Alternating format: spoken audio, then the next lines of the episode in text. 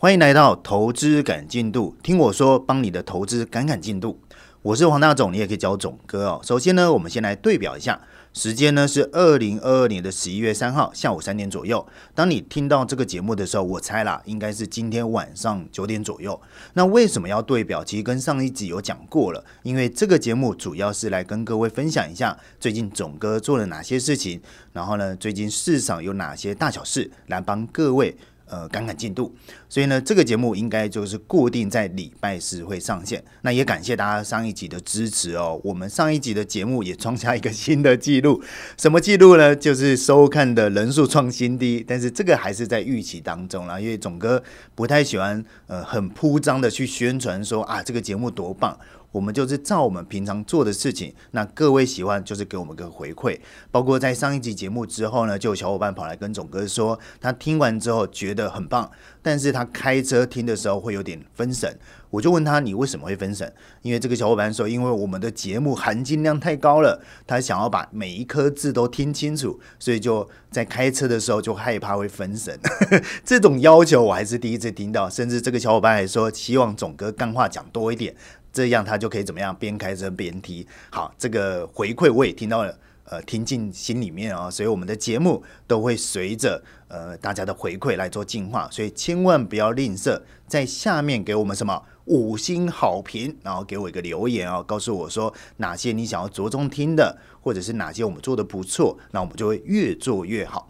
那最近总哥在做什么事呢？因为刚好呃最近的行情稍微比较呃低迷一点。还好，昨天市场有一个所谓的联准会的会议嘛，让市场波动在拉高。可是前阵子的波动真的是比较小哦，包括像十月份也是一样，九月份的波动大，十一月份有点虎头蛇尾。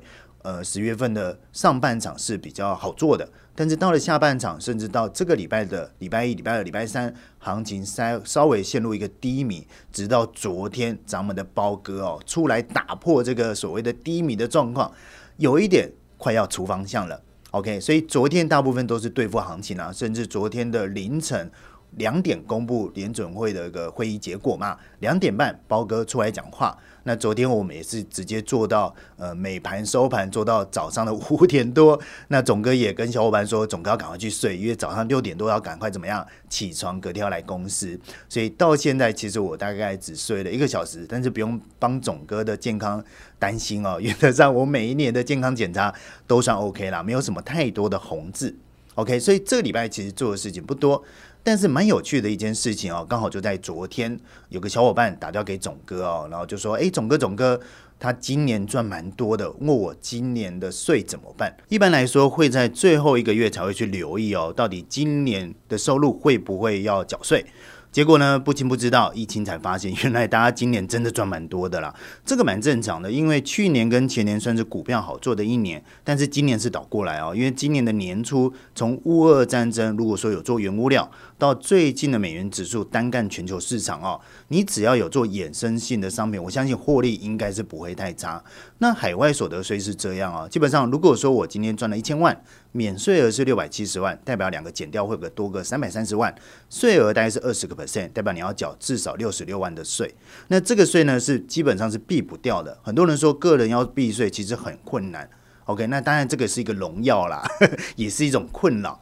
那至于说怎么做呢？有种方法啊，就是在合规的情况之下，把这个税延到明年再说。简单来讲，假设我今天做选择权，OK，选择权的概念是这样啊，你可以做买方，也可以做卖方。那做买方呢，叫做支出权利金，那个叫做负项，你的钱是支出的，等到你今天支出平仓掉之后才拿回来。OK，那中间就会有个差额。举个例子来说，假设我今年收入是一千万，那扣掉刚才提到的免税额六百七十万，代表你多了三百三十万。当下你是否可以拿这三百三十万去做支出的动作？好，那到明年度的时候呢，再拿回来。那中间还是有些眉眉角角，因为会有时间差嘛。那时间差大家都知道，选择权会有时间价值，所以很多的细项其实都需要再讨论。但是我要说的哦，这个看起来 OK 的方法，今年的制度也有一点点的改变。所以详细的部分我会放在礼拜天的金盘战显示。没意外的话，会跟大家做分享哦，就是有没有其他招式啦？因为毕竟剩下两个月嘛，要做早点做。好，那第二件事情呢，就是下个礼拜的时候，双周选择权即将上架。台指哦，双周选择权，什么叫双周选择权呢？因为现在的选择权大概是一个礼拜到期嘛，一个礼拜到期之后再开一个新仓，但是呢，下礼拜之后，现在的周选择权没了。OK，直接挂两周到期的，那中间还是会有衔接上的嘛？就是我今天开两周到期，那等下一周再开两周到期，那中间就会有一样会有每周到期的一个合约。那我为什么要讲这个呢？其实就是跟各位讲哦，制度随时都会改变，那我们要做的就是随着制度去改变，找到交易机会。没错嘛，因为很多人在过去哦，很喜欢看一个东西，叫做选择权的最大未平仓量。那过去没有周的时候，你可以看月的；可是有了周之后呢，周会把月的给稀释掉，所以你单看月的似乎没有到位嘛，因为中间还有个周。那问题是周的速度又很快，它的未平仓量真的有像过去月的这么重要吗？那现在周没了，变成双周，那它的好处是什么？它的好处就是说，当我今天看对一个空间价格的空间，我可以不用害怕时间快到期哦。那有好一定有坏啦，至少两周到期，你的选择性更多了。OK，所以很多东西制度都在改变。像我记得哦，在早期的时候，我们在做股票，OK，早期做股票，做股票其实有个东西叫股权分散表。这个东西就是你的什么集保本的数据拿出来怎么样去看一下，到底现在持仓呃持股一十张以上的人跟持股一百张的以上的的比例多少？这叫股权分散表。过去的股权分散表呢，基本上你可以怎么做？你可以直接去呃去上网去找资料，然后把你的股号打进去，可以看得出来。可是那个太麻烦。后来呢，就有人怎么样用 Insale 直接去串资料。我只要在一个 Insale，然后呢按下一个钮，输入我的股号，就可以直接跳出来这张股票过去，好比说每个月的一个调整的幅度是多少。哎，你不要看这个动作，这个光 Insale 以前我记得我在跟朋友在做股票的时候。我们还要怎么样集资十万块去买这个银税哦？那现在不用花十万块啦。其实你在一些公开免费的平台都看得到，包括像是神秘金字塔，诶，这个就很好的网站哦。你可以直接去看这个股权分散表，或者是呢，你可以直接用 XQ 内建的免费，也可以看到呃它的一些变化。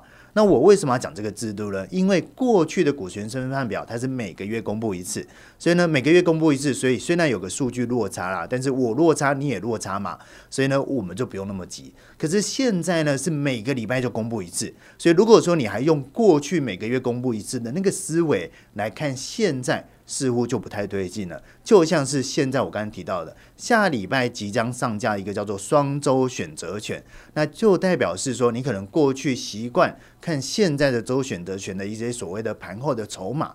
那个习惯是需要改变的，那这个就跟我们节目一样嘛。其实投资都是这样，投资就是要与时俱进，心态不变，但是方法永远都在改变。包括像总哥说过了，像是市场上啊 一些所谓的财经书，OK 啊，其实你要看一年前的财经书，两年前的财经书，那个都过时了。甚至说你现在把那个财经书哦拿去那个二手书店去贩卖，他们也不收，OK，因为那个时间太久。所以，如果说你要看财经书，我比较推荐啊，看心态学或者是看一些传记比较有用。方法呢，其实就看现在的制度怎么走去做修正，去做了解。好，那我们再回到市场的部分。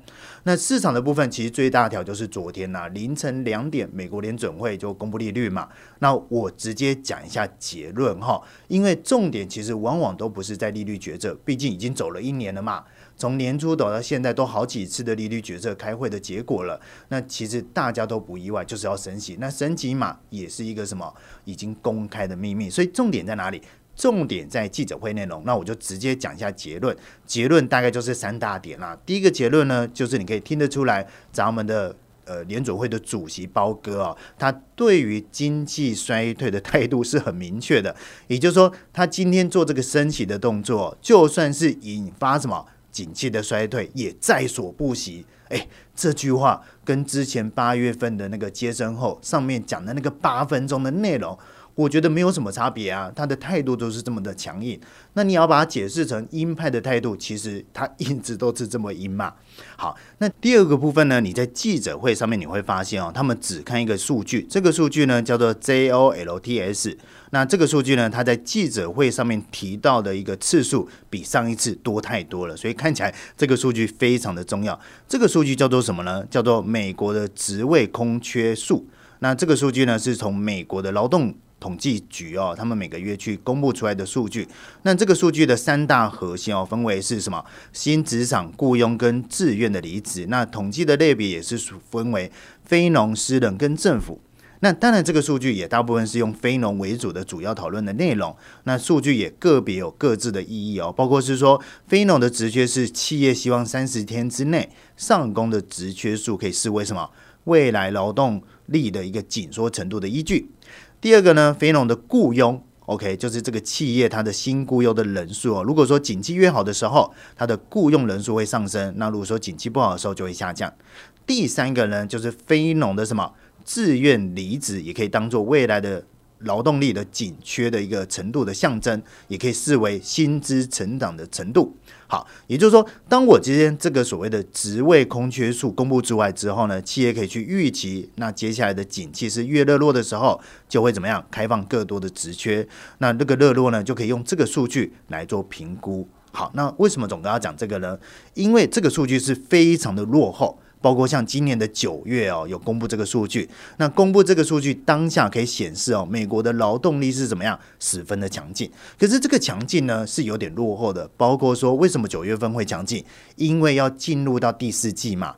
那第四季是美国的传统的什么消费旺季？包括像是有所谓的黑色星期一呀，或者是圣诞节啊。但是因为刚好今年大家都在讲一个东西叫做所谓的去库存化嘛。那为了要赶快把东西卖掉，所以呢这。一些所谓的销售的一个季节都会往前进。那既然我往前进，那我的值需要赶快开出来，不然的话，到时候请不到人就很麻烦。九月份的职位空缺数哦，看起来是非常的强劲，但是这个强劲啊是可以预期的出来。所以重点，我个人还是认为哦，放在每个月的第一个礼拜的礼拜五的非农比较重要，包括像是明天就要公布非农的数据。那我们在昨天呢，其实都会开那个所谓的直播。那也就是说，在我的利率决策的之前，我们在凌晨的一点多就开直播了。那在直播的当下呢，就会跟大家重新再复习一下，待会利率决策之后呢，会发生什么事情。那我们可以做一个简单的沙盘推演。那明天呢，我们在七点半的时候也会开直播，给各位稍微科普一下上次飞龙发生什么事情。这次我们要做什么事？所以如果说你是我们的小伙伴啊，记得锁定明天晚上的飞农啊。那如果说你还不是我们的小伙伴，那你可以呃私讯我们，下次我们就来参加。好，所以明天晚上的飞龙，请大家一定要留意一下哈。第三个重点在哪里？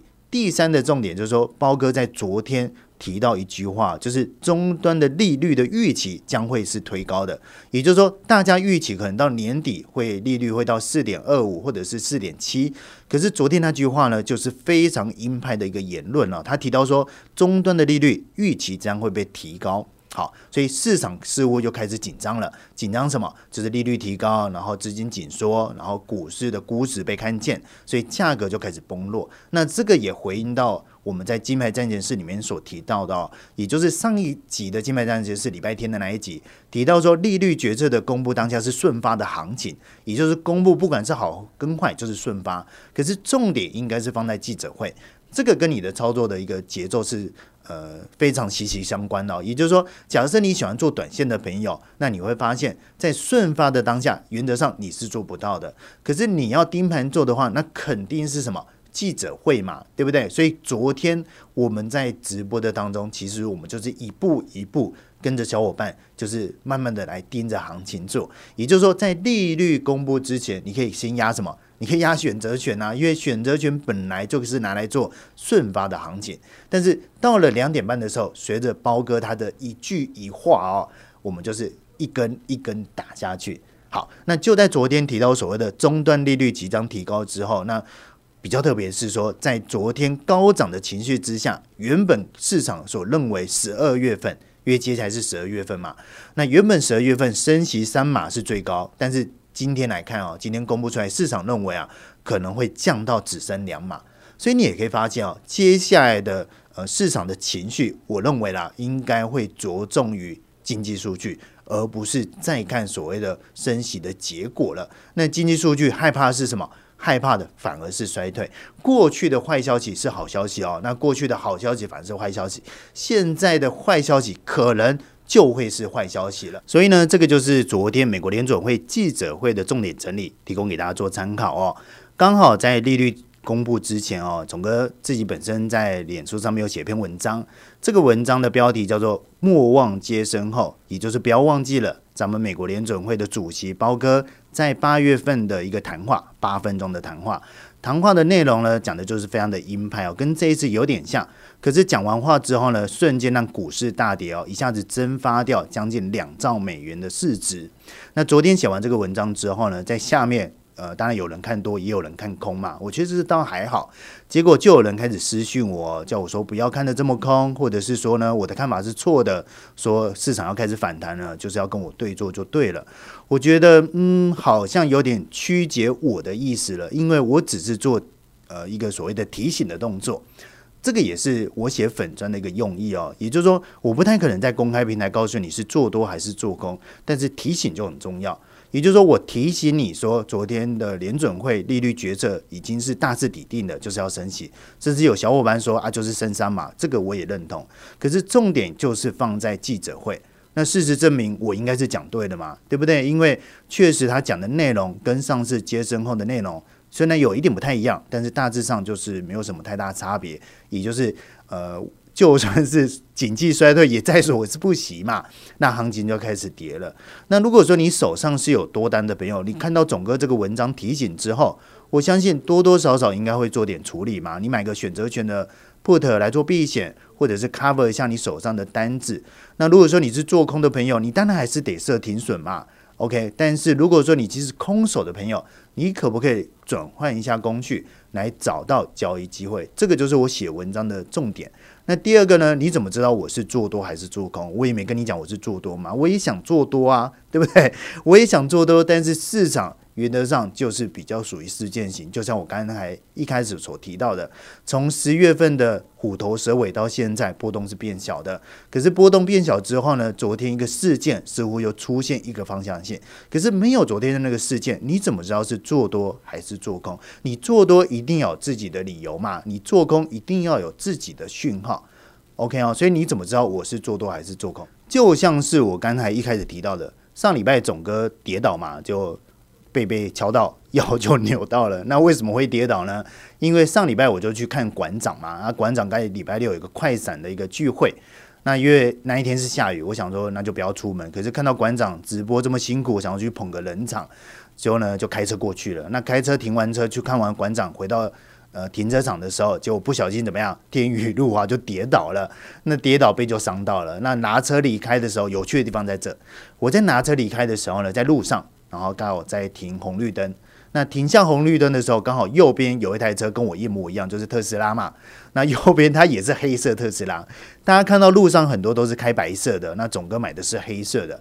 OK，那右边就看到一台一模一样的黑色，那不一样的地方在哪里？就是它的车的轮轮框是呃具有喷射的。就是原本轮框是银色的，我的是银色的，它则是黑色的。所以呢，我老婆我老婆就跟我讲，哎，它的框不一样，我就稍微瞄一下，哎，真的不一样哦。然后我就看一下，哇，原来跟我一样有品味哦，就是开黑色的特斯拉。结果呢，就在下一秒，下一秒发生什么事？就下一秒就听到嘣的一声，结果他的车被后面的车给追撞了。被嘣的一声，然后我就看到车上了，就下车嘛，然后气不不的，然后就说啊，怎么那么衰，下雨，然后还撞我的车，然后就下车就看到那个帅哥就很生气，一脸惆怅就好就对了，那我就开车离开了嘛。那我为什么要讲这个故事？这个就是所谓的平行宇宙嘛。你看，我们开一样的车，一样停在路上，那后面的车不是撞他，不是撞我的，是撞他的。这个就是像是你要做多跟做空一样嘛，我也想做多啊。